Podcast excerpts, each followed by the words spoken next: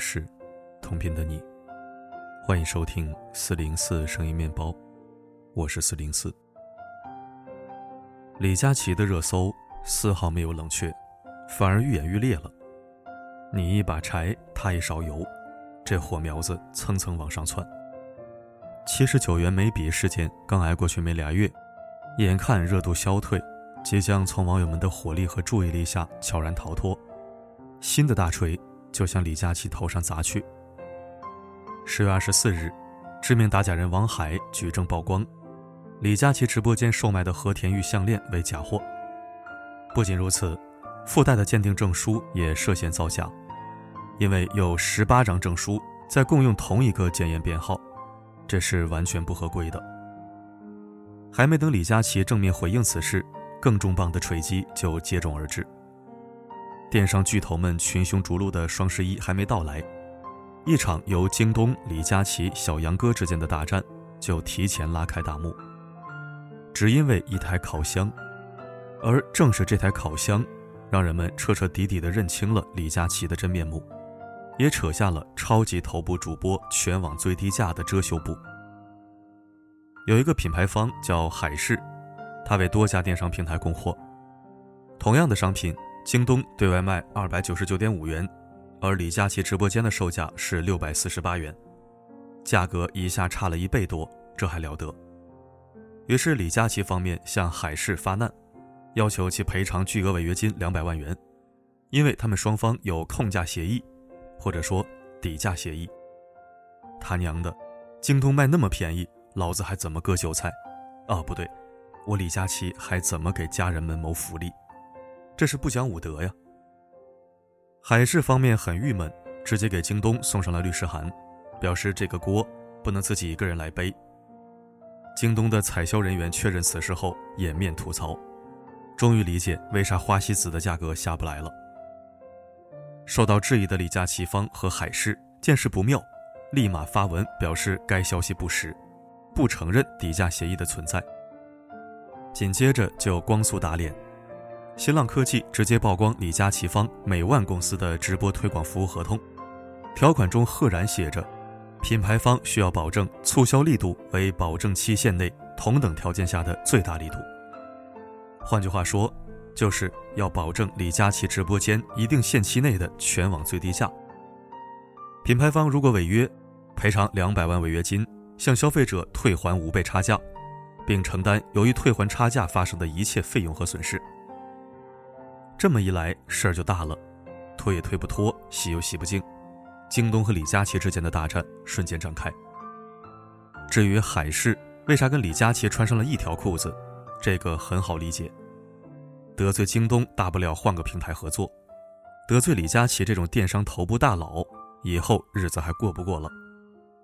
这也侧面说明，厂商和李的协议大概率是真的，不准别人卖得更低。成了李佳琦直播间所向披靡的利剑，明白了吗，家人们？带货大主播们所谓的全网最低价，其实就是手握控价权之下包装出来的假象。没有人敢比我标价低，那我就是最低价。谁赞成谁反对，反对无效，莫惹老子。就在这个节骨眼上，网友们还没实锤，另一个头部带货主播小杨哥又适时的补了一棍子。好吧，坐拥一亿粉丝的小杨哥也没能逃过李佳琦的制裁，因为直播商品卖的比李佳琦方便宜，小杨哥直播间带货过程中疑似因破价，同样收到律师函，商品链接直接被强制下架。大杨哥气得当场发飙，不是他便宜，便宜是怎么来的呢？是因为只有他能卖，让别人觉得只有他天下第一便宜。大杨哥没公开点名。但是句句都点了李佳琦的名，这就是赤裸裸的垄断呢。此番言论一出，立马引爆热搜。有网友神评：京东把全网最低价的概念戳破了，小杨哥直接扯掉了遮羞布。一直以来，李佳琦直播间的口碑便是为猪猪女孩们争取全网最低价，但底价协议的曝光，说明了这只是他用来打压竞争对手的手段。是为主播自己争取了利益。有一说一，跟实体店比起来，李佳琦推的某些商品可能确实是便宜的，但是在电商直播带货的生态里，价格高低他说了算，编剧导演都是他，因为只有他有电商定价权，别人想更便宜，那就是自寻死路。霸气吧，就是这么牛。有法律人士分析称，若底价协议属实，被确认违反了反垄断法，李佳琦方将面临反垄断法诉讼的风险，罚款的金额将是惊人的，一般是按年销售额的百分之一到百分之十处以罚款。如果顶格罚款的话，二零二二年李佳琦直播间总销售额二百一十五亿元，百分之十就是二十一亿。超过了薇娅偷税漏税被罚的十三点四一亿。这不，上海市市监局反垄断办公室已经介入了调查，结果如何尚未可知，我们等待通报即可。李佳琦犯没犯规，要不要罚，我并不感兴趣，因为我不是他的家人们。但有一点可以肯定，李佳琦的跌倒和衰落，是从他在直播间怒怼网友不努力开始的。至于他能否重新爬起，再回巅峰，就看他的造化了。人要想活，老天垂怜；人要作死，神仙难救。文章标题我说，管不住嘴的人，早晚毁在三个地方。这第一个地方，就是李佳琦栽跟头的事发地，情绪上头，口无遮拦，把心里话一不小心说漏嘴了。在从前的直播里，他跟女明星冒过黄腔，跟家人们开过玩笑，都没啥大事儿，甚至被冠以率真、耿直、接地气的美誉。他忘记了自己的出身和初心，忘记了自己是怎样一路走来，又是谁一口一口把他喂大养肥。不过这都没关系，在没有祸从口出之前，谁也不知道他心里是怎么想的。只要继续摆出谦卑客气的样子。就还是光辉形象。他最不该忘记和忽视的，是这个时代的两面性。信息发达的时代成就了他这等人，却也能在一瞬间把他拉下神坛，踢进万丈深渊。现在是二十一世纪，不是落后的二十世纪。在旧时代，你公开说了什么话，只要你不承认，就没人能轻易留下证据，即便笨重的摄像机拍下来了。也不是谁都能看得到的。如今人手一部手机，截图、录屏、录音、录像，言行举止瞬间存档，广泛传播，永不磨灭。更何况你李佳琦的工作是直播形式，说出来的话，泼出去的水，没有任何反悔余地。焦点人物、热门事件，人人可以讨论，媒体争相报道，事情的发酵，任谁也无法控制。如果没有七十九元眉笔事件，只要持续装出一副人畜无害的友善模样，顶着励志人设，没事做点公益，一路鲜花掌声，低调发大财，一点问题没有。现在好了，祸从口出，引人注意。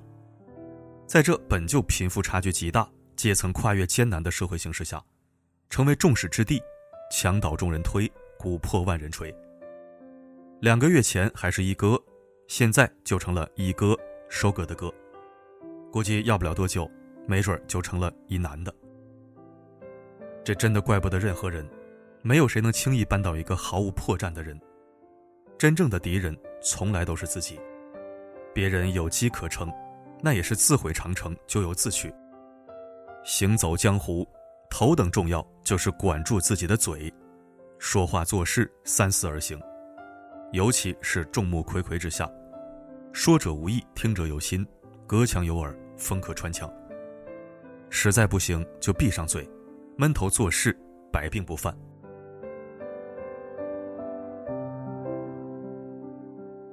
李佳琦的举例就此打住。再说说诲人不倦的第二个地方，口腹之欲。今年九月，我在山东待了二十多天，是找当地一个中医调理肝胆。独家手法加汤药辅助，略有效果。虽然排胆结石是一个漫长的过程，但治疗期间确实有身体状态的显著改善，至少睡眠好了，心态变了，也不虚此行。于是乎，我热心发作，把一位老友从远方唤来，因为他有眼疾，源头上也是肝胆的问题。而这位中医专攻肝胆，寻思着就算不能治愈，过来把把脉、上上手法也不是坏事儿。况且我在医馆附近租了民宿，同吃同住，一个周末的事儿。空闲时间，我还能开车带老友四处逛逛。谁成想，这位老友跟医生畅聊之后，竟然果断跟公司请了十天假，决定留下来治疗一个疗程。本来嘛也没什么，都是能尿到一个壶的老朋友。可是老友相逢难免话多，于是睡眠刚刚转好，我就又开始晚睡。原来一个人住民宿，饮食清淡，起居规律，严格遵医嘱，自己做饭不吃外食。现在两个人吃的也多了，伙食也杂了。没事儿还出去搓一顿。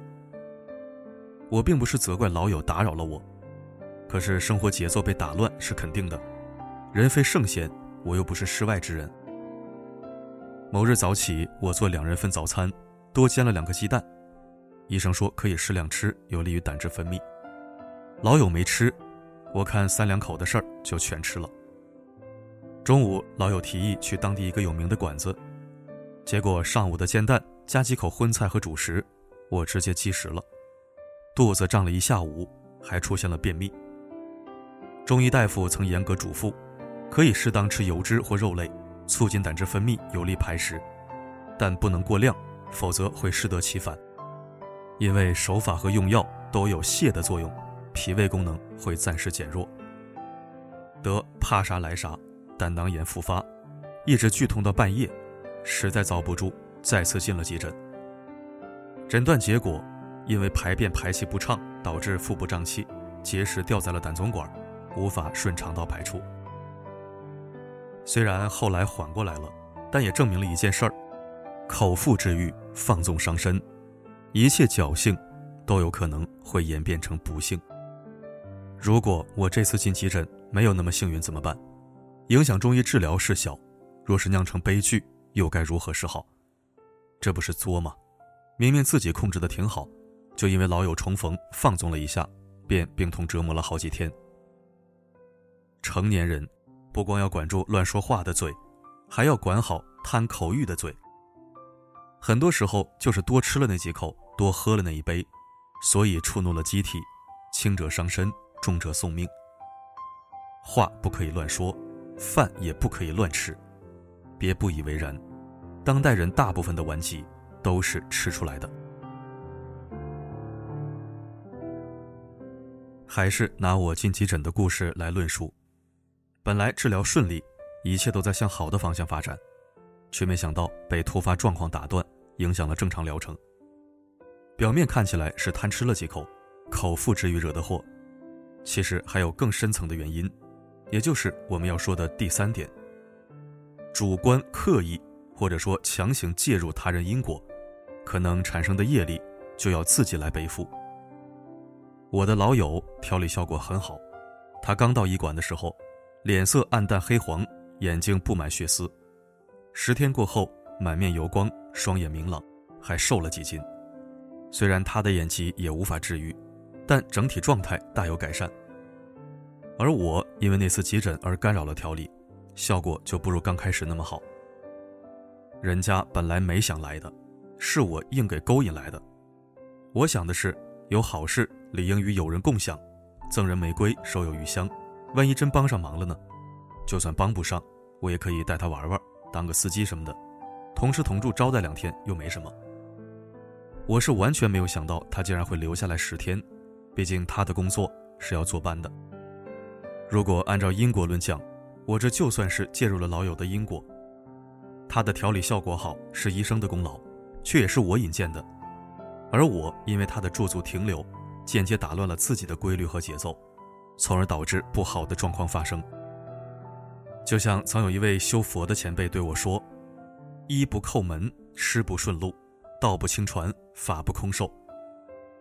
不要随意介入他人因果，人各有命，各安天命，谁也不要去主动更改或者触碰，否则。”他人本应承受的业果，就可能会转移到你的身上，由你来承担，以确保万物守恒。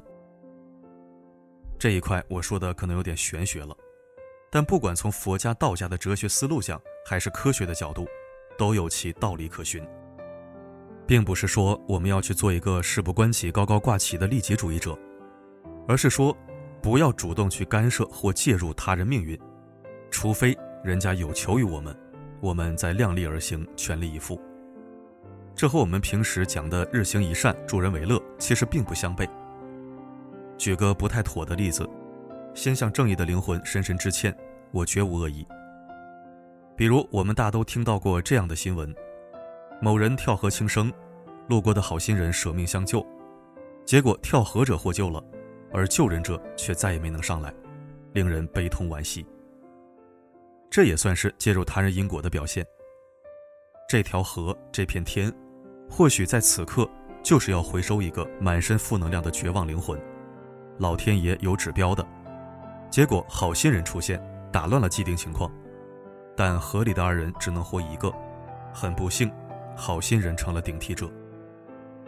我再强调一下，并不是鼓励大家见死不救，而是，若是不慎落水者求救，那么量力而行的去救是积德行善；如果是一心求死者，他没有求助于谁，你冲动去救，就可能触发因果，陷入悲剧。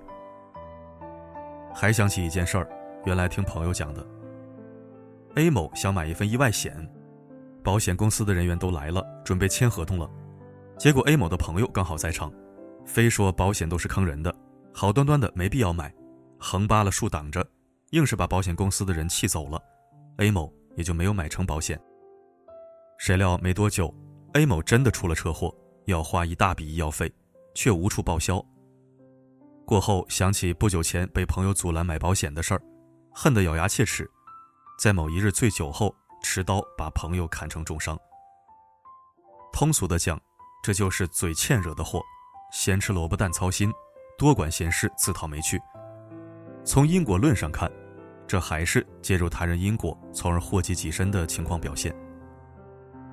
朋友们一定谨记这段话：放下助人情节，尊重他人命运，不要介入因果，避免祸及己身。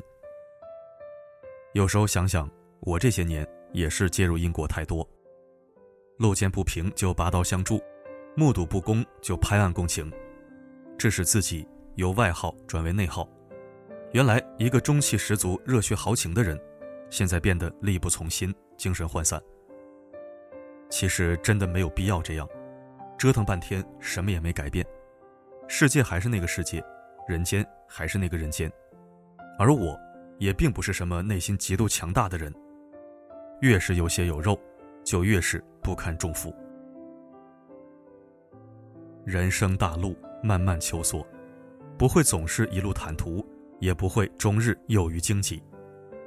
鲜花掌声的高光时刻也好，马失前蹄的不慎跌倒也罢，都是行为行动上的结果。走错了路，还有机会折返重来；而说错了话。很多时候，局面就可能再也回不到从前的境地了。贪图口欲也是一样，这世间所有的富贵病都是从吃上得的，而富贵病往往是最致命的。古人讲饮食有节，起居有常，绝非妄语，那都是千年铁锤的生命智慧。凡事太过，必适得其反。说口有龙泉，说口腹之欲。说到底，还是逃不脱因果规律。李佳琦因为飞得太快，所以飘了；因为飘了，所以目中无人；因为目中无人，所以口不择言；因为口不择言，所以招来无尽祸端。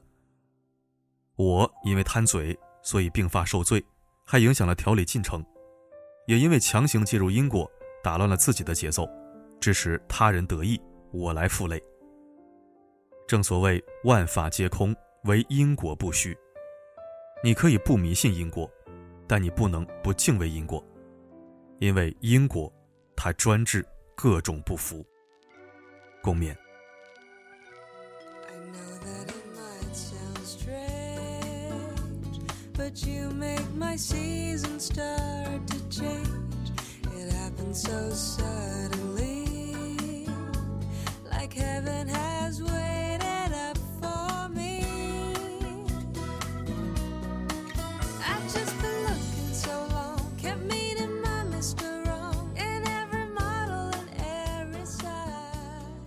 感谢收听。昨天没发文是因为没有写完，今天终于写完了，还录了音，希望能带给您好的听读体验。好了，今天的内容就到这里，我是四零四。不管发生什么我一直都在。